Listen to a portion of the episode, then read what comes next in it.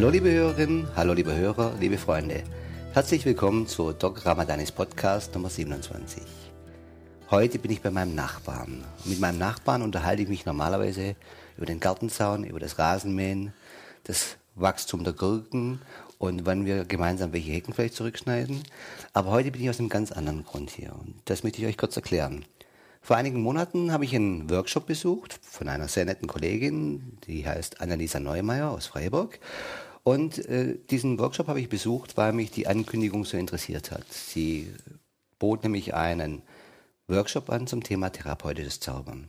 Ich bin da hingegangen und kam zurück und war total begeistert. Und Sabine und ich haben abends angefangen zu zaubern, mit unseren Kindern Zauberkünste zu erarbeiten. Jedes Kind durfte einen anderen Zaubertrick lernen. Und wir haben gemerkt, dass das Ganze fast so was wie Familientherapie ist, wo man abends dann ganz viel Spaß miteinander hat. Und eines Tages sagte Sabine zu mir, du, ich glaube, unser Nachbar macht auch was in die Richtung. Und dann gab es dieses Gespräch über den Gartenzaun. Und so bin ich heute bei meinem Nachbarn zu Besuch, ungefähr 40 Meter Luftlinie von meinem normalen Esszimmertisch. Ich sitze hier an einem anderen Esszimmertisch und ich bin zu Besuch bei Fred Bossi. Hallo Fred. Hallo Marco. Mensch, Fred, das war ja total witzig. Als ich dich da gefragt habe, Mensch, Sie machen doch auch sowas, Zaubern, aber auch noch passiert. Und ich gesagt, ja, so ein bisschen was. Und auf einmal bekam ich so ein Buch über den Gartenzaun rübergereicht. Und das heißt, äh, Fred Bossis, ja, willkommen in der Zauberschule, ja, und beschäftigt sich mit dem Zaubern mit Kindern. Und dann haben wir uns mal ein bisschen unterhalten und haben uns mal ein bisschen näher kennengelernt, jenseits von Rasenmähen und Schädlingsbekämpfung und Sonnenblumen, nämlich zu einem ganz anderen Thema. Und ich habe erfahren, dass du der Begründer der ersten Zauberschule in Europa warst. Und die war in Ulm. Richtig. Fred, äh, total interessant. Wie kamst du denn zum Zaubern? Ja, das ist natürlich eine sehr lange Geschichte, die wir ein bisschen verkürzen wollten. Ich habe eine äh, behinderte Tochter. Ja. Und die ging damals also in eine Lernbehinderten-Sonderschule, wie es damals noch hieß. Heute sagt man Förderschule dazu. Und dieser Schulcharakter war damals noch sehr auf humpeligen Füßen gestellt. Es gab wenig Unterlagen und, und, wenig Konzepte. Und das Problem dazu war noch, äh, dass die Lehrerschaft äh, an und für sich ganz normale Grund- und Hauptschullehrer waren. Es gab die Sonderpädagogik noch nicht und so musste da viel getan werden und äh, der Bedarf war vorhanden, dass die Eltern mit eingebunden wurden. Und da ich äh, nun mal äh, ein sehr äh, kreativer Mensch bin, äh, hat man sich überlegt, was kann ich da machen? Und dann habe ich ein Kindheitshobby, das ist Zaubern. Ich habe also seit meinem zwölften Lebensjahr, wenn in der Familie irgendwas los war, immer den Pausenklon machen müssen und mit Zauberkunststücken und dergleichen. Und so habe ich mir gedacht, Mensch, wenn ich schon sonst nichts kann, äh, weil mein Beruf als Diplomkaufmann und Maschinenbautechniker, der, damit konnte ich bei den Kindern nicht ankommen, weil das nee. war also kein Thema. Dann unterstütze ich die Kinder einfach mit Zaubertricks und Zauberunterhaltung. Und das ist auch das Stichwort Unterhaltung. Es war also eine reine Unterhaltung, so wie der normale Bürger Zaubern kennt. Da ist einer, der auf der Bühne steht, der zeigt eine tolle Zaubershow, jeder ist begeistert, stellt sich die Frage, boah, wie macht der das und geht nach Hause. Und nun hatte ich im Bekanntenkreis zwei sehr aktive Sonderschulpädagogen im Laufe der nächsten Jahre. Der eine war Rektor einer Schule, der andere war Konrektor einer Schule. Und wir tauschten uns aus und dann hieß es auf einmal, Menschenskind Fred, mit der Zauberei, da müsste man mehr machen können. Komm doch mal zu uns an die Schule. Und so hat sich ein Projekt entwickelt, das hieß seinerzeit eben kreatives Zaubern. Ich habe ein ganzes Schuljahr lang eine äh, Gruppe Kinder, die aus verschiedenen äh, Schuljahrgangsstufen zusammengestellt wurden, in Zaubern unterrichtet. Das heißt also, ich habe den Kindern das Zaubern beigebracht, habe ihnen gezeigt, wie es geht, habe die Motivation geweckt, die Interesse geweckt und die Kinder wollten natürlich wissen, ja, wie geht das? Und so mussten die Kinder diese Kunststücke natürlich erarbeiten. Mhm. Man muss sich das vorstellen, da ist also ein Zauberkunststück, da braucht man einen Kubus. Und wenn man den Kindern vorher im Werkunterricht gesagt hat, der Kubus hat diese Schenkellänge und dieses Volumen und das müsst ihr jetzt ausrechnen, da hatten die alles damit zu tun, nur keinen Spaß dran, einen Kubus auszurechnen. Mhm. Der Kubus, der hatte alle möglichen Formen, aber nicht so, wie er hätte äh, äh sein sollen. Als die Kinder aber einen Zaubertrick gezeigt bekamen, wo sie mit diesem Kubus ihn verschwinden lassen, wieder erscheinen, ineinander wachsen lassen und, und, und. Dann hieß es, ja, wenn ihr das machen wollt, dann müsst ihr diesen Kubus eben bauen oder diese Kubusse. Und siehe da, weil sie genau mitgekriegt hatten, der Trick kann ja nur funktionieren, wenn hier äußerste Sorgfalt angelegt wird. Auf einmal war der Werkunterricht ein Riesenerfolg und auch äh, die Mathematik und auch das, das, das soziale Verhalten in der Gruppe, weil man musste ja jetzt, um die Kunststücke präsentieren zu können, musste man ja Geschichten erfinden. Mhm. Und so wurde auf einmal dieser Unterricht zu einem dermaßen Erfolg. Äh, es waren 14 Kinder in dieser Gruppe und äh, es wurde natürlich, ist klar, alle 14 Kinder machten dasselbe Kunststück und sonstige Kinder, die alles Mögliche im Sinn hatten, äh, mit 14 Jahren Zigaretten rauchen auf dem Pausenhof oder sonstige Sachen, was alles wichtiger war, die saßen auf einmal in der Klasse und sagten, ja ruhig, hör, was der Paul sagt, oder schau mal, der Gustav. Und so ging das also ein Jahr lang. Und in diesem Jahr haben wir eine Notenverbesserung in einer lernbehinderten und verhaltensgestörten Sonderschule von sechs Notenpunkte erreicht. Das heißt also, Leute, Kinder, die äh, teilweise natürlich Kinder, die bisher äh, nur an der 6 entlang geschraubt sind, äh, eine 5 war schon eine super Note, die bekamen auf einmal in ihren Unterrichtsfächern bei Arbeiten Zweien und Einsen sogar. Mhm. Und das war die Geburt des kreativen Zauberns. Eine tolle Geschichte. Aus ja. eigener Motivation, wie so oft so. Viele Menschen, die ich kennenlerne. Und da hast du schon ein paar Sachen angesprochen, die ich auch immer wieder beobachte. Äh, ich habe das therapeutische Zaubern gerade so kennengelernt. Bei dir ist es das kreative Zaubern. Und habe äh, auch so ein bisschen gelernt, was es denn so erfolgreich macht. Weil es gibt ganz viele Aspekte, die da trainiert werden. Und du hast eins berichtet, was natürlich immens wichtig ist, um schnell lernen zu können, nämlich Begeisterung. Begeisterung. Mhm. Ja. Das ist genauso wie ein 85-jähriger Mann ruckzuck Chinesisch lernen kann, wenn er sich in eine 72-jährige Chinesin verliebt. Richtig. Aber schnell lernt er den ja. Chinesisch, ruckzuck. Und das ist natürlich das auch, was die Kinder da beflügelt. Das Wissen bekommt Sinn, ja, und es ist einfach total faszinierend. Und ähm, das Schöne ist dann, dass mit dem Geschichten erzählen, was du auch, was du auch erzählst, das ist natürlich ein ganz wichtiger Faktor. Auch die Kinder lernen es, der Kreativität Raum zu geben und werden viel selbstsicherer viel selbstbewusster. Wenn ich mhm. zum Beispiel schwierige, sogenannte, wenn es es überhaupt gibt, und die Frage ist, wer das definiert, aber schwierige Kinder bekomme, ja, und ich bringe dann mal das therapeutische Zaubern ins Spiel, ja, dann sieht es aber ganz schnell ganz anders aus. Mhm. Und die bekommen bei mir dann auch vermittelt, was du den Kindern auch beibringst. Also, erstens, es ist kein Trick, sondern es ist ein Kunststück. Ja, und Zaubern ist eine Kunst und es kommt von Können, das heißt, man muss es üben. Richtig. Das heißt, die Kinder, die anscheinend sich schwer konzentrieren können, die sitzen zu Hause im Zimmer und ich sage denen, und erst wenn du es perfekt beherrschst, dann darfst du es vormachen. Und du machst es erst mir vor. Und wir zwei überlegen dann, ob jetzt der richtige Zeitpunkt ist. Das heißt, dass die Eltern mir berichten, die Kinder jeden Tag eine halbe Stunde üben sie die, die Zaubertricks, Zauberkunststücke, sage ich selber schon Tricks, aber ja. Kunststücke es wirklich perfekt beherrschen. Und ich bekomme auch immer wieder geschildert, dass die Konzentrationsfähigkeit dieser Kinder immens steigt. Und was du auch schon gesagt hast, dieses, diese sozialen Möglichkeiten der Kontaktaufnahme, das ist ja immens, wenn da quasi mhm. bisher jemand immer nur als störend empfunden wurde und auf einmal kann der zaubern und wird zu jedem Kindergeburtstag eingeladen. Ja, ja. Dann hat er natürlich ganz andere Möglichkeiten der Kontaktaufnahme. Eben. Und, und das ist natürlich auch äh, von einem Kind, das die Schule besucht, einem normal leistungsfähigen Kind äh, durch die verschiedenen Schulkörper durchgeht bis zum Abitur da, wenn der sagt, ich kann toll rechnen, ja gut, was ist es? Oder ich kann einen tollen Aufsatz schreiben, ja gut, was ist es? Aber ein Kind, was sonst nichts kann, ist natürlich deprimiert, weil alle etwas besser können. Und jetzt kommt dieses Kind auf einmal nach Hause und sagt, ich kann zaubern. Was, du kannst zaubern? Lachen alle aus. Mhm. Hey, das ist die normale Reaktion und sagen, ja, hör auf mit deinem Geschwätz. Aber dann ist der Ehrgeiz geweckt und wenn dieses Kind was zeigt, sind natürlich alle begeistert und schon ist die Motivation da. Es ist nichts anderes wie bei einer Steffi Graf oder bei einem Boris Becker oder wie diese heutigen äh, jungen Sportler heißen. Äh, die haben ja in ihrem Metier nicht anders angefangen. Und wenn dort die Motivation des etwas Können immer wieder aufgebaut hätte, wären die nicht zu Weltstars geworden in ihrem Fach. Ja, man sind ja unter, äh, gefordert und unterstützt. Ja. Immer, nicht?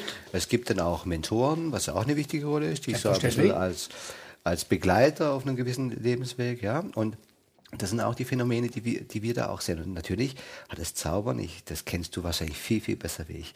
Wenn die Kinder sitzen mit großen Augen und du machst da was und du siehst richtig, wie die funkeln, mhm. das ist toll. Herrlich. Das Schöne ist, was ich natürlich noch machen darf, ich darf das noch einsetzen, was, was die Hypnotherapie so, ja, vielleicht so angenehm macht, nämlich ich darf mit Suggestionen arbeiten. Mhm. Mache ich zum Beispiel einen Zaubertrick und jemand ist da, ein Kind ist da dabei, dann sage ich ja, und dann hat sich dieser kleine Junge immer wieder daran erinnert, was sein Vater gesagt hat. Vertrau dir, du kannst alles schaffen auf dieser Welt. Vertrau dir ruhig, du schaffst das. Wenn du nur willst, ne? Wenn du willst und glaub an dich. Das heißt, ich darf das Kind wirklich fünf Minuten lang loben, während mhm. es praktisch mitmacht in meinem Zaubertrick. Und das sind Dinge, die wirken irre gut. Man kann es ganz beiläufig machen. Und es gibt auch Videos von dir im Netz, wo du Kinder, mhm. wo man sehen kann, wie du Kindern etwas über das Zaubern erklärst mit deiner sonoren Stimme, die ja auch dazugehört, die das Ganze natürlich so herrlich unterstützt, wie die wirklich ganz gebannt an deinen Lippen hängen. Ja, ja. ja? Und, und man muss sich vor allen Dingen auch wundern, äh, eben wenn wir noch bei den Kindern bleiben. Äh, die Kinder, die in der Betreuung sind, werden ja heutzutage immer jünger. Früher ging zum Beispiel der Kindergarten erst bei drei, dreieinhalb Jahre los, heißt sind Zweijährige, zweieinhalbjährige. Und jeder, der mit Kindern zu tun hat, weiß, eine Dreiviertelstunde von einem so alten Kind Konzentration zu verlangen, da kann man noch solche Beschäftigungen wie Spielen oder irgendwas machen. Das hält kaum ein Kind durch. Bei mir sitzen die eine Dreiviertelstunde vor mir, wie du gerade äh, gesagt hast, eben äh, erkennbar in diesen Videos. Und die machen keinen Mucks, die sind dabei.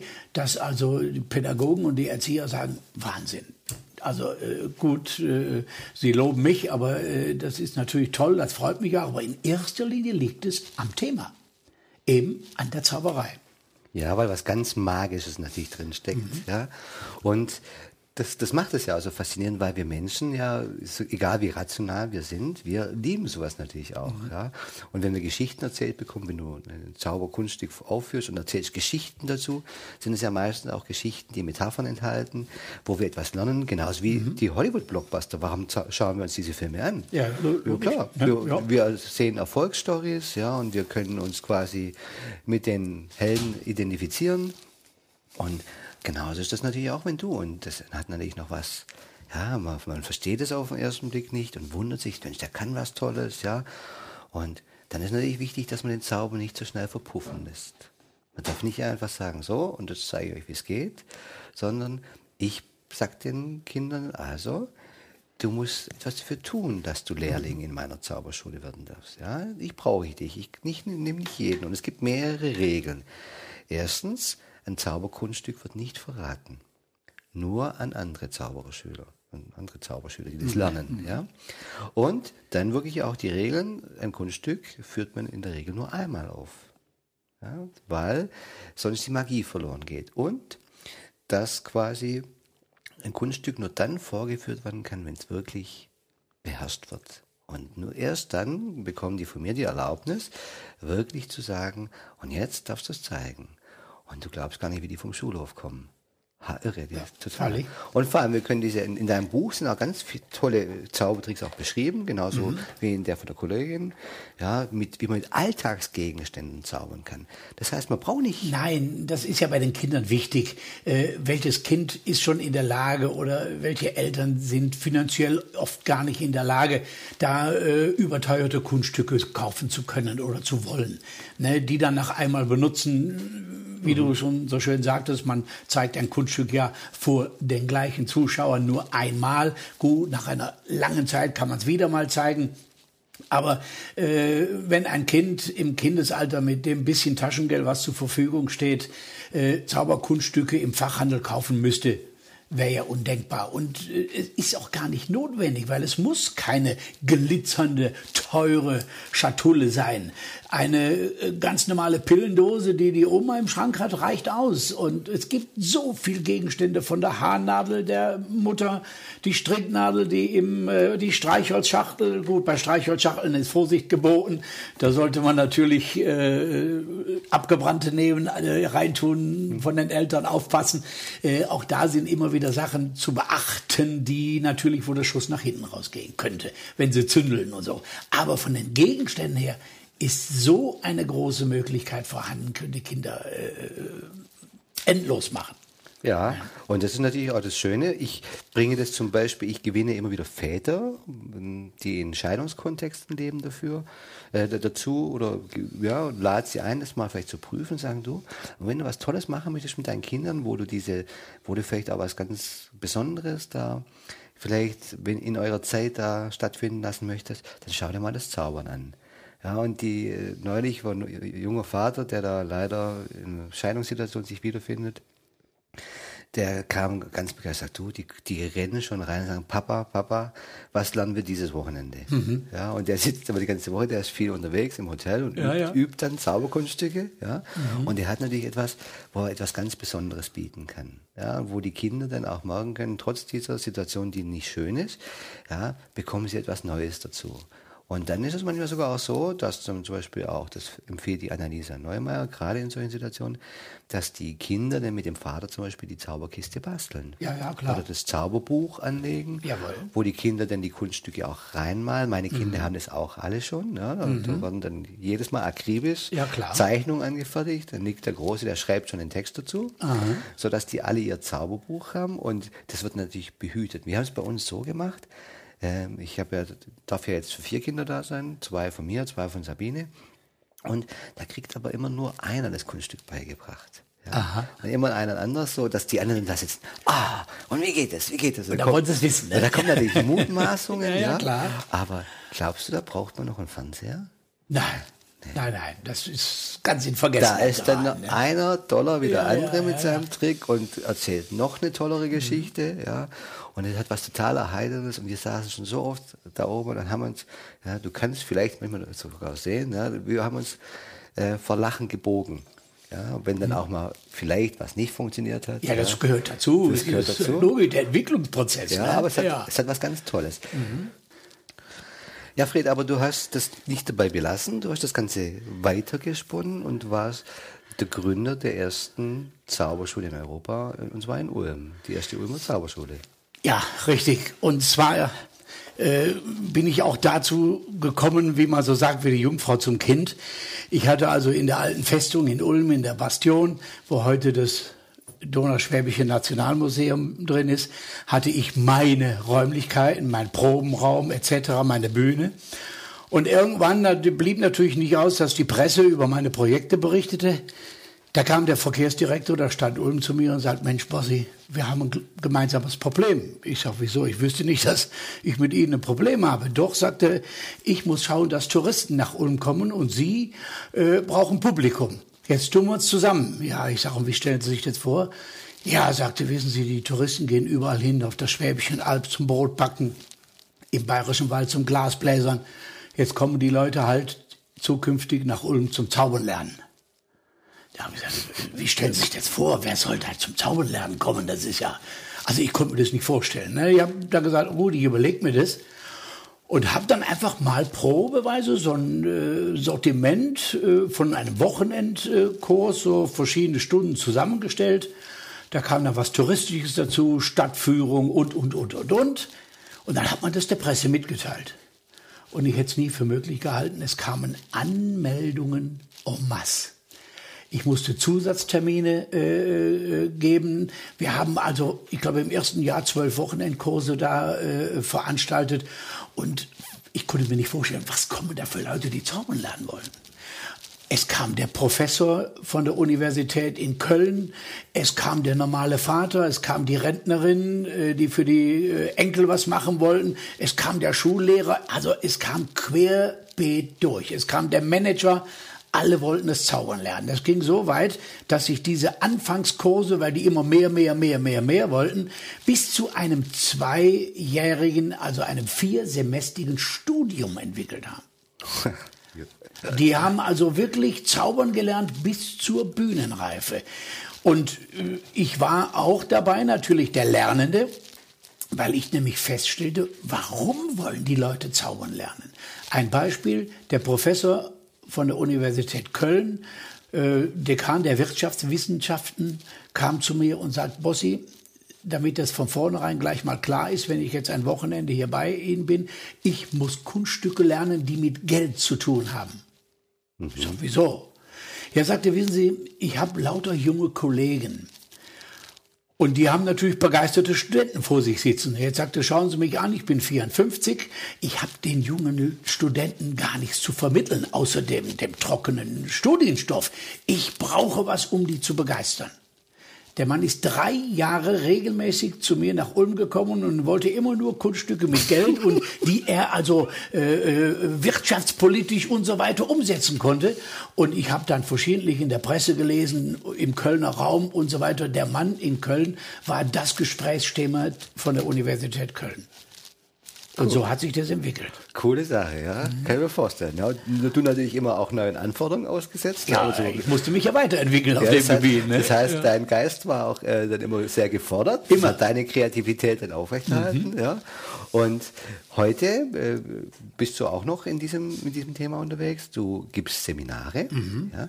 Geht es da auch noch um das Thema? Also, weil ich habe so mitbekommen, du hast dich, wir haben uns mehrfach unterhalten, es dich interessieren ja auch andere Dinge des Lebens, Persönlichkeitsentwicklung, wie es so weitergeht, wie, wie Menschen so gut zurechtkommen und du bist auch in Seminaren tätig. Was, um was geht es in diesen Seminaren? Ja, im Prinzip um nichts anderes. Ich habe von den einzelnen Teilnehmern natürlich eruiert und, und nachgeforscht, warum kommen die zu mir und aus welchem äh, Hintergrund, welchen Hintergrund haben sie, um das Zaubern zu lernen. Und äh, wenn man also überlegt, dass da zum Beispiel ein Manager ist, XY-Konzern, perfekt ausgebildet, fachlich eine Koryphäe, und der hat ein Projekt und er will das Projekt nun verkaufen, wie man so schön sagt, mhm. und steht auf einmal vor 100 oder 200 äh, weiteren Managern, womöglich Vorstandsetage oder oder, dann kriegt er nasse Hände und sein Projekt wird abgesägt, weil er nicht in der Lage war, das entsprechend rüberzubringen und zu kommunizieren.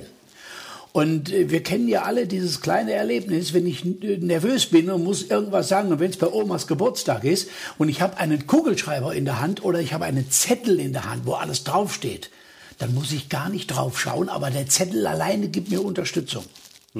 Oder der Kugelschreiber, das ist auf einmal ein Fels in der Brandung, wo ich mich dran festhalten kann. Und so benutze ich in Rhetorikkursen den Leuten also Rhetorik beizubringen, Kommunikation, Motivation, äh, einfach das Vehikel zaubern. Denn wenn die Leute auf der Bühne in der Lage sind, Zauberkunststücke zu präsentieren vor Publikum, dann können sie auch ihre Fachthemen präsentieren. Das ist also eine ganz einfache Metapher. Ja, und man, man genau, und wenn man das so übt, ja, und dann erlernt, dann lernt man auch viel mehr äh, darauf, was es darauf ankommt, wie ich Dinge präsentiere, wie ich emotional aufgeladen ich sie präsentiere mhm. und wie sehr ich dann andere Leute damit äh, fesseln kann. Ja, und das ist ähm, da spielt Kommunikation eine wichtige Rolle. Bei dir fällt ja mal auf, dass du wirklich eine ganz prägnante, sonore Stimme hast, die ja dafür prädestiniert ist, natürlich solches Wissen weiterzugeben. Und die Leute berichten mir dann auch, dass die sagen so, du, ich habe gemerkt, das geht bei mir auch ein bisschen so. Und dann habe ich so gemerkt, wie du das immer mit deiner Stimme machst und mir das so ein bisschen abgeschaut und habe gelernt, äh, Geschichten zu erzählen oder mhm. die Leute, die zu mir kommen in die Praxis, die lachen immer, weil ich erzähle ihnen immer einen Witz, so wie ich dir vorhin auch einen Witz erzählt habe. Mhm. Und da lernt man natürlich unheimlich bedacht und sorgfältig auch mit dem, mit dem Medium Stimme umzugehen je nachdem, wie wir auch in unserem mhm. Gespräch hier jetzt die Stimme natürlich benutzen, präsentieren was anderes. Wenn du gerade ganz energisch bist, dann kommuniziert man was ganz anderes. Und wenn das ja. die Leute natürlich mehr und mehr lernen, und die schauen es sich ja sofort ab, das merken die sofort. Und da ist natürlich so etwas, wenn man mhm. das präsentiert, und sei es nur im Familienfest, etwas ganz, ganz, ganz Tolles. Ja. Mhm. Und ich kann mich neulich daran erinnern, war ich bei meiner Tochter Hanna dann im Kindergarten, habe da so einen Morgen hospitiert, dann habe ich auch einen Zaubertrick aufgeführt, weißt du was? Ich habe auch gemacht, ich war nervös. Ja. 15 Kinder. So geht's mir heute noch nach 40 Jahren. Ja, ja. und natürlich, weil ich Hannas Papa bin, ja, musste das natürlich ganz toll werden, aber Aha. die Kinder waren so, die waren wirklich, die sind da gestanden, den habe ich einen Trick gezeigt der in, in einem Buch von der Annalisa drin ist. Da geht es um einen Teebeutel und eine mhm. Geschichte, der beginnt zu fliegen ja, und die ja, saßen da ja. und gestaunt und meine Tochter war nicht stolz wie Harry. Ja, ja.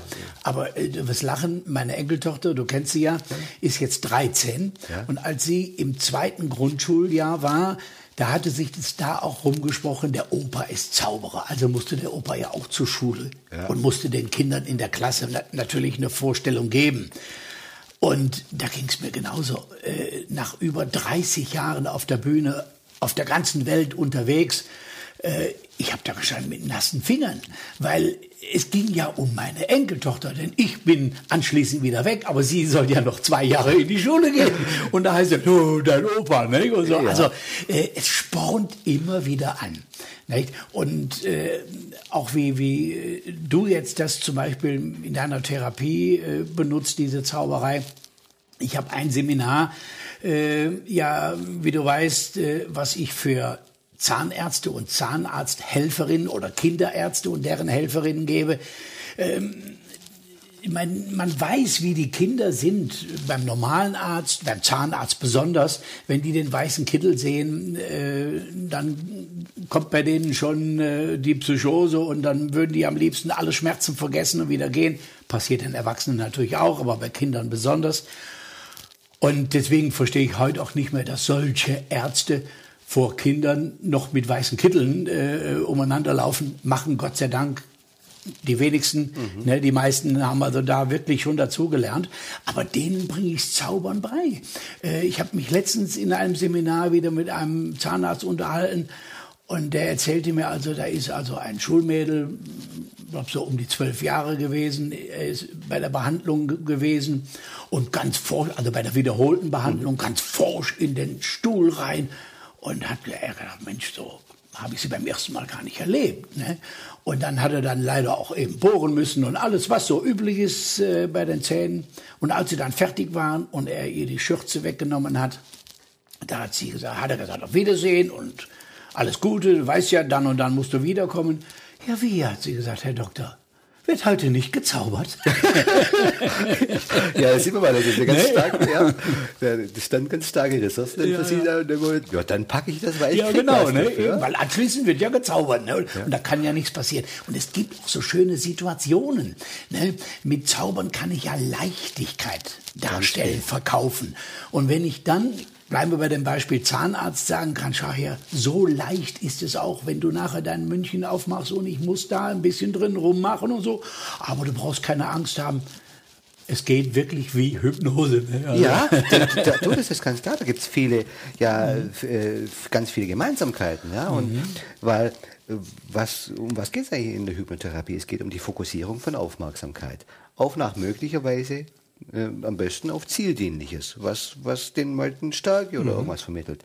Und in dem Moment, wo ich natürlich so Kinder durch sowas faszinieren kann, ja, erstens, ja, die sind natürlich in ganz, ganz anderen Aufmerksamkeit. Alles andere, was gerade eben noch wichtig war, ist weg. Vollkommen weg, weggeblasen, ja. sondern die sind total fasziniert. Man hat als Arzt, der ich ja nun auch bin, natürlich äh, eine ganz andere Möglichkeit zum Beziehungsaufbau. Man vermittelt Leichtigkeit, Souveränität auch.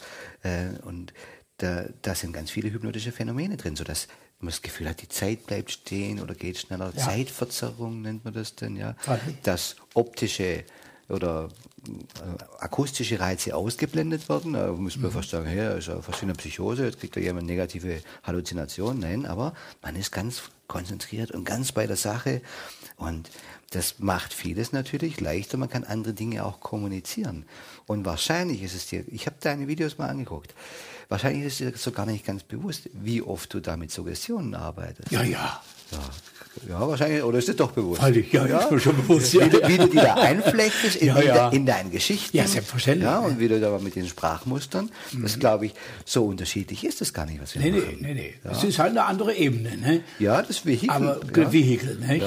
Und, und deswegen ist es auch nicht unverständlich, aus unserer Sicht, dass da eben solche kleinen Kinder oder äh, Kinder, auch Erwachsene, die sich sonst schwer konzentrieren können, auf einmal auf die Uhr schauen, wenn so eine Vorstellung oder so eine ja. Präsentation rum ist und sagen, das gibt's ja gar nicht schon zu Ende. Ne? Die verlieren wirklich Raum und Zeit. Ja, das sind, das sind hypnotische Phänomene, ja. weil du deren Aufmerksamkeit so intensiv bindest, mhm. ja, und dann natürlich Prozesse stattfinden, wo man sich dann vom Außen abkoppelt. Und wenn man das dann zum Beispiel bei sehr, sehr schüchternen Kindern, die sich so von den Eltern beschrieben werden, es dann oft so, dass die dann Puppen haben und die Puppen dann zaubern. Mhm. Ja, das heißt mhm. erstmal immer ein Stellvertreter. Ja. ja, ja, klar. Und dann ist man da vielleicht noch nicht so, ich bin es ja nicht, sondern es ist die Puppe und auf einmal mhm.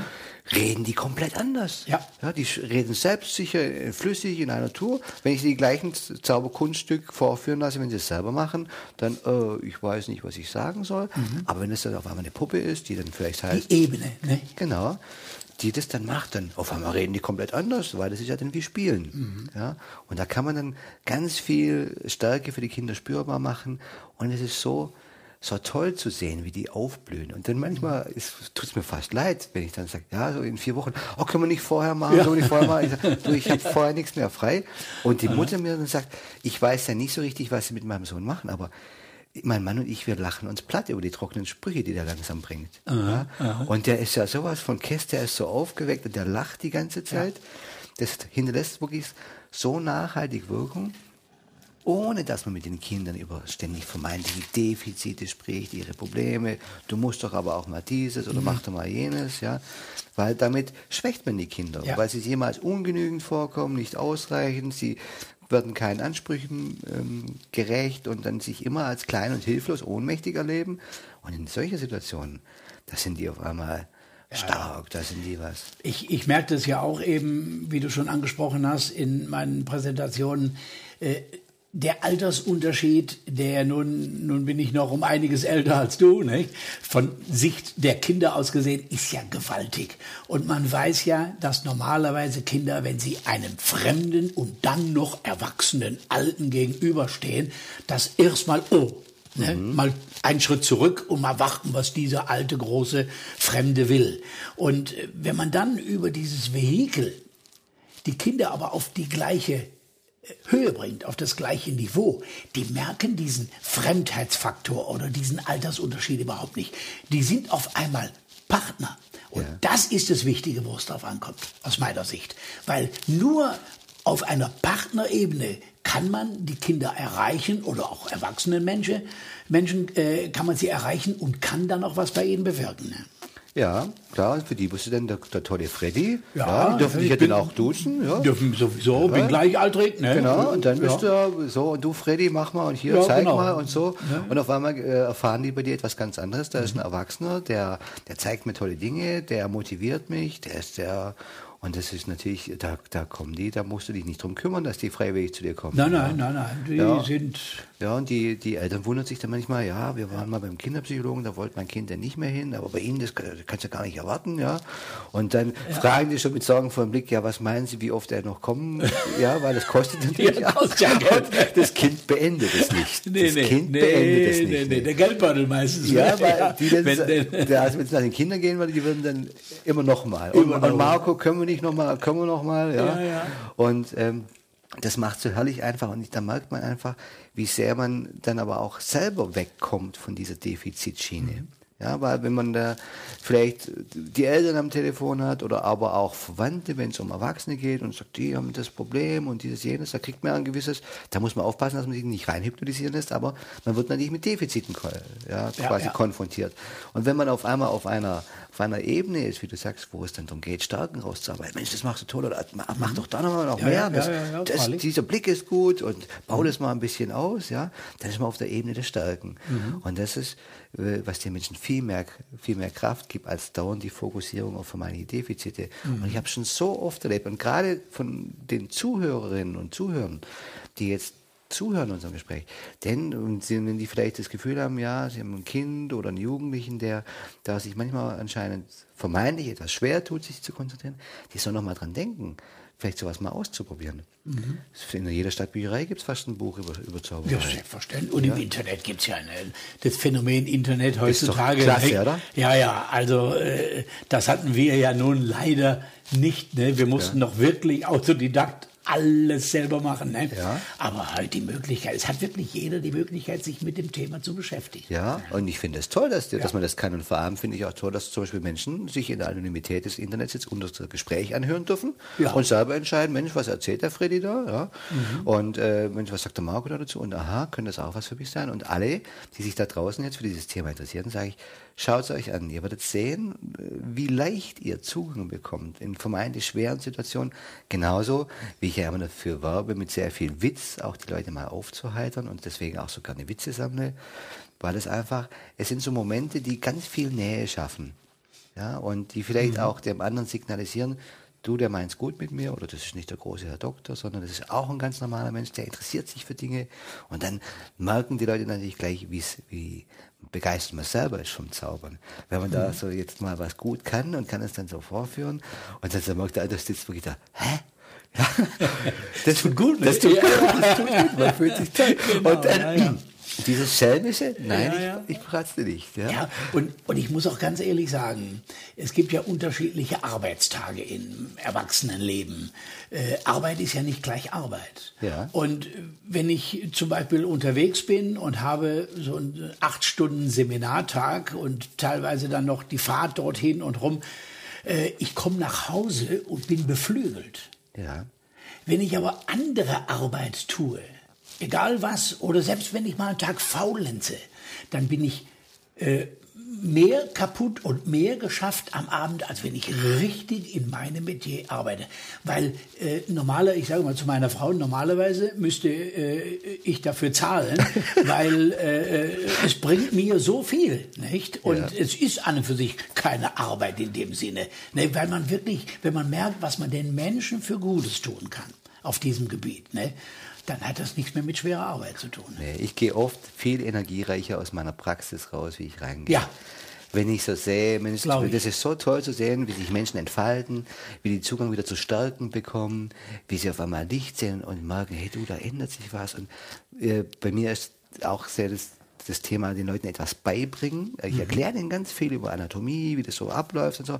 Das heißt, die Menschen erleben sich auf einmal in der Kompetenz, in der Kompetenz selber Dinge zu gestalten. Ah, das ist toll. Ja. Da kommst du voller Energie, voller Elan ähm, raus und ich muss zugeben, man merkt es aber auch, wenn du erzählst, wie viel Spaß dir das macht. Ja, denke ich, ne? Ja, wie begeistert du da bist. Ja, Ja, sonst könnte man, sind wir mal ganz ehrlich, äh, wenn es uns nicht der, dieser Beruf zur Berufung geworden wäre und wir das nicht mit Begeisterung machen würden, dann könnte man das nach 40 Jahren gar nicht mehr machen. vor allem nicht Ne? mit dem Elan, wie du ja, das betreibst. Nee, also ich, äh, man fragt mich ja immer, du, hör mal zu, äh, du bist jetzt im Rentenalter, es müsste doch irgendwann Schluss sein. Da habe ich gesagt, Gott sei Dank, dass ich ein armer Mensch bin, dass ich mein ganzes Geld verbraten habe. Ich muss immer noch weiter arbeiten und das macht mich, äh, hält mich gesund.